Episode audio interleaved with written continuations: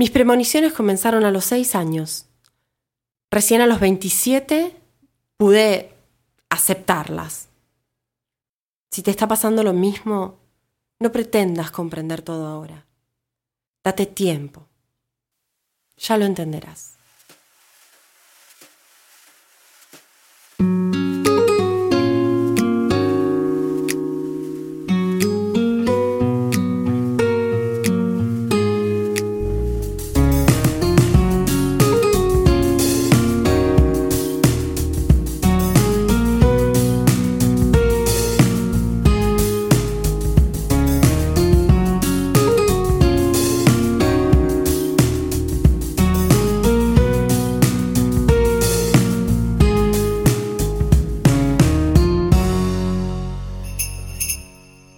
Hola a todos, hola a todes.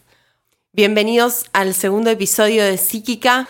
Después de tantos intentos en esta grabación fallidos, logré salir de un gran bloqueo comunicativo que tuvo que ver con poder permitirme sentarme y expandir todo lo que quiero expandir a través de lo que les voy a contar y de todo lo que vamos a estar compartiendo a través de cada episodio en el podcast, que no es más que información, que más allá de lo útil que puede ser para cada uno de ustedes o para cada uno de, los que por ahí están en este momento formándose en mediumnidad o en registros akáshicos, para todos ustedes que por ahí están justo ahora descubriendo su sensibilidad o su intuición o incluso una percepción que ya tenían y que desconocían o que negaban. Quizás conocían pero no se animaban a aceptarla y ahora que reconocen esa intuición o esa percepción o esa conexión que ustedes tienen con el universo y se lo permiten, empieza a ser más visible y aceptada. Y mm, el sentido de comunicar para todos ustedes y como para desbloquear y como para abrir el camino de todo lo que tiene que ver con la mediumnidad, con la conexión con otros planos, nace también de algo anecdótico, de algo que me atraviesa porque en realidad atravesé un gran aprendizaje con lo que es el desarrollo de la mediumnidad como un oficio, usando la palabra oficio porque Alan Kardec, que es eh, uno de los grandes maestros de la mediumnidad y del espiritismo, nombra y dice uno es un medium de oficio cuando aprende a ser un medium, ¿no? Entonces se define dentro de la práctica de la mediumnidad a los mediums de oficio por la cualidad o por la capacidad de haber aprendido esa, esa intuición que ya es o por haber desarrollado el entendimiento de cómo manejar esa intuición y esa conexión, por haber desarrollado la práctica consciente de la mediumnidad que es una gran diferencia a ser un medium orgánico o un medium natural. ¿Y con esto a qué me refiero? Uno puede ser medium porque orgánicamente y naturalmente tu cuerpo energético te permite sentir y percibir, pero podés desconocer eso y por eso no llegar a ser un medium de oficio y de práctica y de entender todo lo que te pasa, ¿no? Entonces estas distinciones o ese haber pasado y haber, haber crecido aprendiendo sobre la mediumnidad y sobre mi sensibilidad o sobre el desarrollo de eh, la conexión con otros planos, con otros seres, incluso con seres extradimensionales o por así decir extraplanetarios, ¿no? Está atravesado por mi propia vida, porque lo aprendí viviéndolo.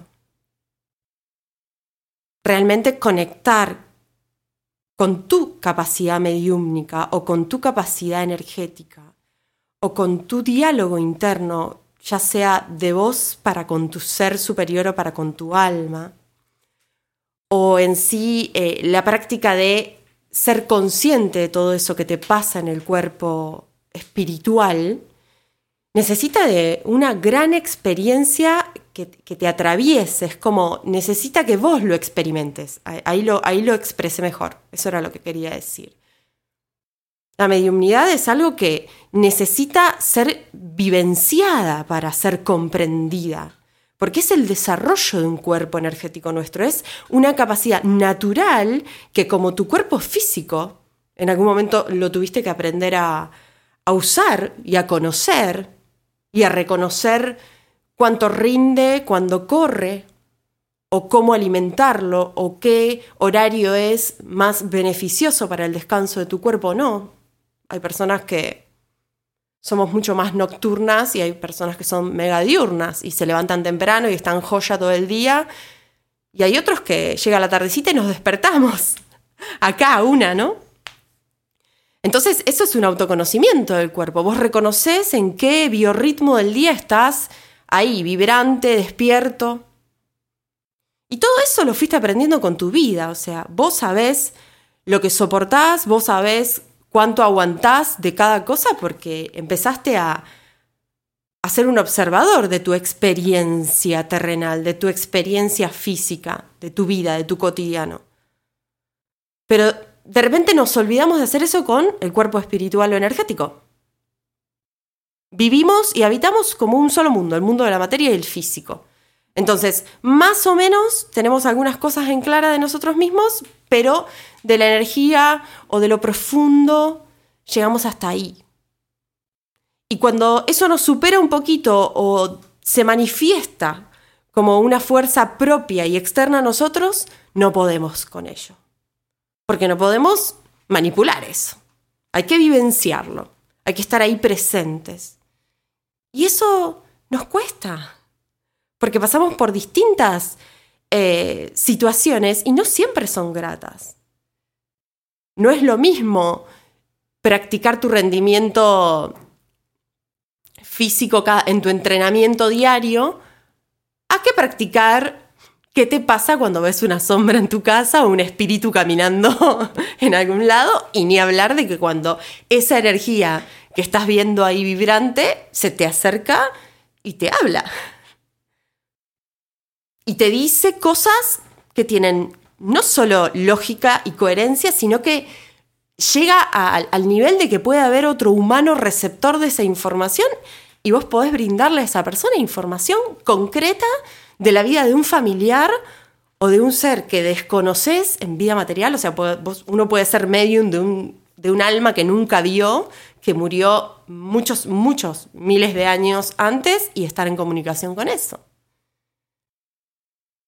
Entonces es eso un poco todo lo que yo traigo para compartir al podcast y encuentro en, esas, en esos diálogos internos o en esas conversaciones o en este abrir esta información, cada, cada, etapa o cada conocimiento que fui adquiriendo de la mediumnidad, como les decía, para llegar a ser oficio, está mi vida también ahí un poco mezclada, ¿no? fusionada esa práctica y esa experiencia.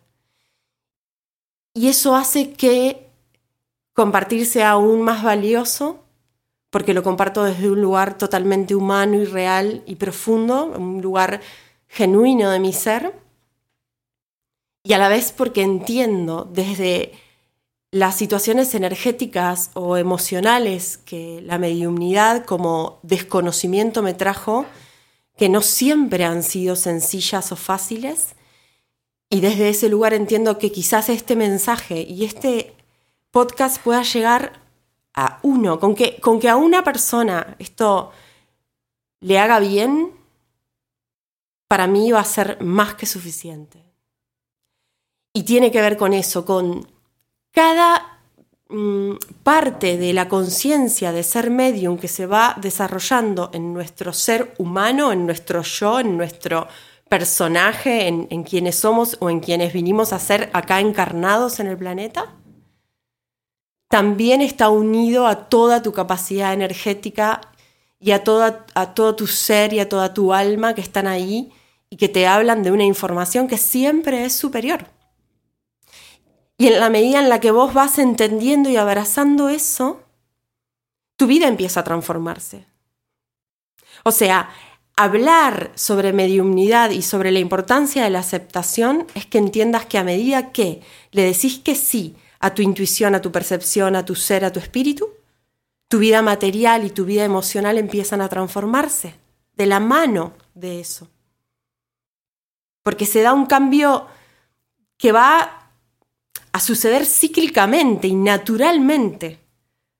Porque todo lo que vos sos en manifestación, o sea, todo lo que vos sos, tanto tu alma como tu cuerpo físico, van a empezar a estar en unidad, que es lo que tanto escuchamos y vemos y muchos maestros espirituales dicen, bueno, un ser dual que aprende a vivir en unidad, un ser que habita los opuestos para integrarse, para volverse uno. ¿Uno con qué? decía yo al principio. ¿Uno con qué me tengo que volver?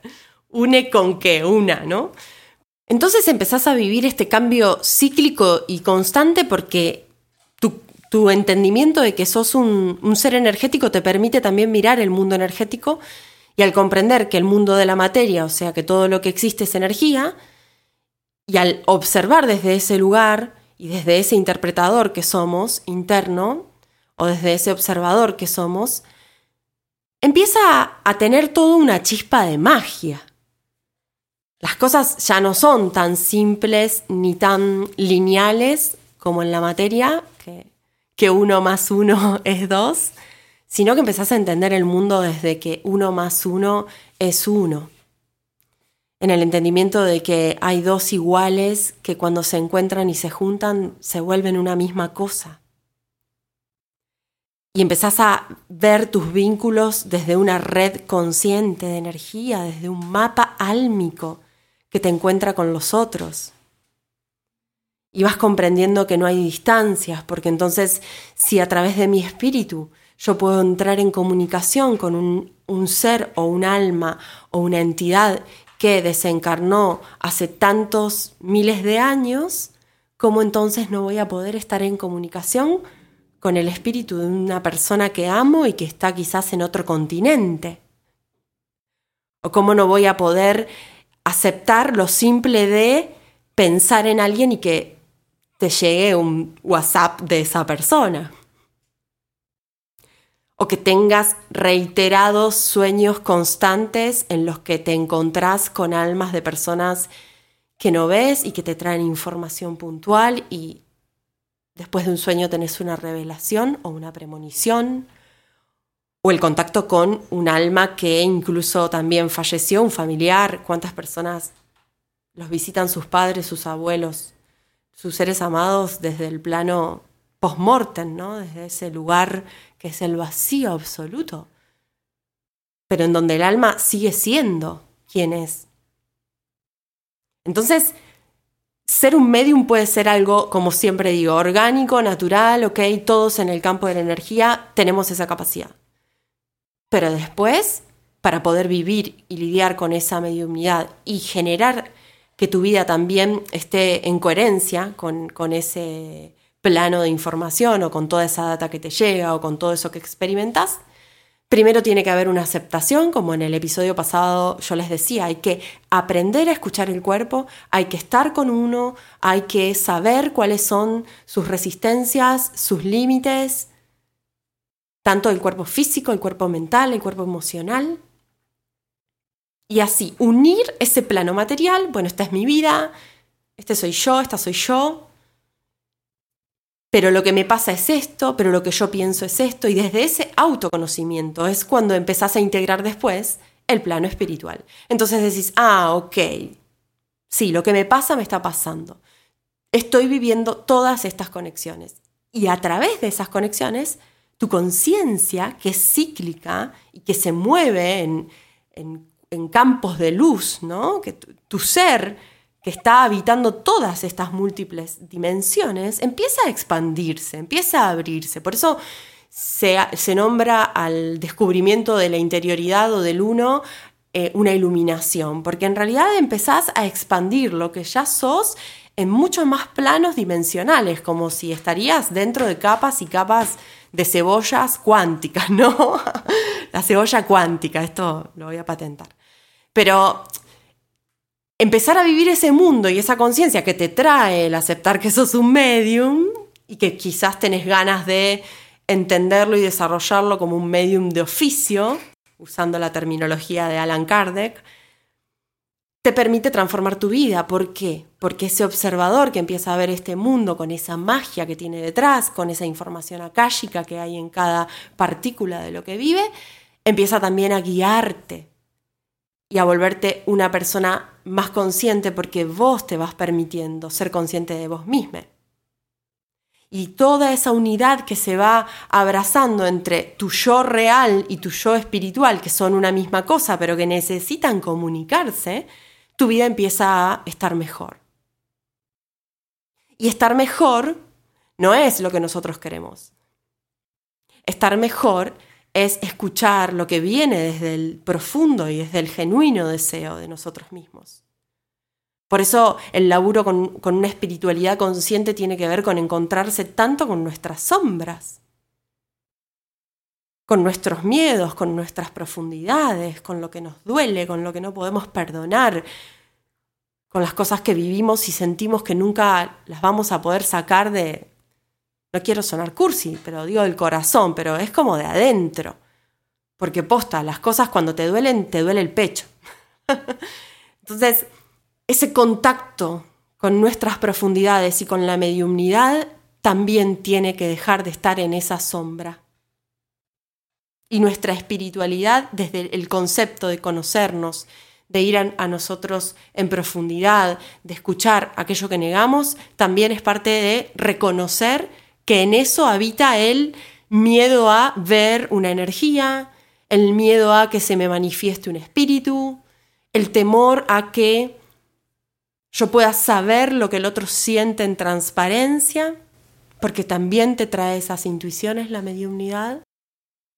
El alma del otro humano que tenés delante es tu propia alma, entonces entras en una comunicación transparente con el otro. Y caen fichas y caen máscaras. Por eso a veces es doloroso aceptar esto, porque uno empieza a vivir como con un lente un poquito más amplio. Y eso no significa que uno todo el tiempo está viendo lo que va a venir y sabe absolutamente todo lo que le está pasando a todos los seres humanos. Tampoco es una experiencia que constantemente tiene que estar interrumpiéndote y traduciéndote todo lo que estás observando, sino que es una experiencia que uno decide abrir en determinados momentos y permitirse sentir y comprender lo que te transmite el ambiente de un lugar o una persona en común o un espíritu o una energía que hay en algún lugar o, o que necesita que le hagas medium, que digas lo que no puedes decir. Entonces, también tenemos que sacarle no solo el tabú y la oscuridad que la mediumnidad tiene como tal y dejarla ahí en el fondo de la caja de Pandora como algo que en realidad nunca queremos mirar ni reconocer porque, bueno, la muerte que sea en otro capítulo de, de nuestras vidas, cuando al final todos nacemos y tenemos la certeza de que por lo menos este cuerpo biológico va a morir. Así que hablar de mediumnidad es sacarlo de la sombra, sacarlo de que sea un tabú y algo que nos genera rechazo, y también sacarlo de la idealización y la jerarquía energético-espiritual que se le ha dado desde el entendimiento humano, decir, bueno, ay, son personas especiales, o tienen un don, o ay, me dijo todo, todo, me dijo absolutamente todo.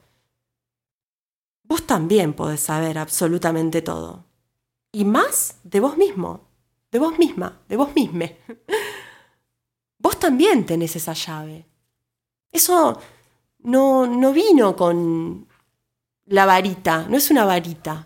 No se consigue desde fuera, no se consigue en, en otro lugar, se consigue adentro. Y es importante quitar de ese lugar de especialidad esta creencia de que aquellos, los mediums o aquellos que pueden sentir un poco más, ay, son seres especiales. No, eso también es una sombra. Porque en el momento en el que pensamos que somos diferentes unos de otros, desde un lugar de, de orden o de niveles o mm, de capacidades que nos distinguen de los demás, otra vez nos estamos olvidando de lo más importante. Entonces, ninguno de los extremos son reales. Lo real es ese punto intermedio, justo como nuestro chakra cardíaco, que es, está en el medio y regula toda la información energética de nuestro cuerpo que, que une la tierra y el cielo y recicla. Entonces, la mediunidad está ahí, en tu propio interior, en tu propio potencial y en tu propia capacidad de animarte. Como siempre digo, aceptarla, a reconocerla, a mirarla desde un lugar neutral y a vivenciarla siempre con la lógica de que es algo que se tiene que aprender, que se tiene que regular. Uno aprende a regular sus niveles de sensibilidad. Y no porque pueda decir, bueno, abro mi sensibilidad y la cierro, sino porque uno empieza a ser más autónomo de uno mismo y más responsable.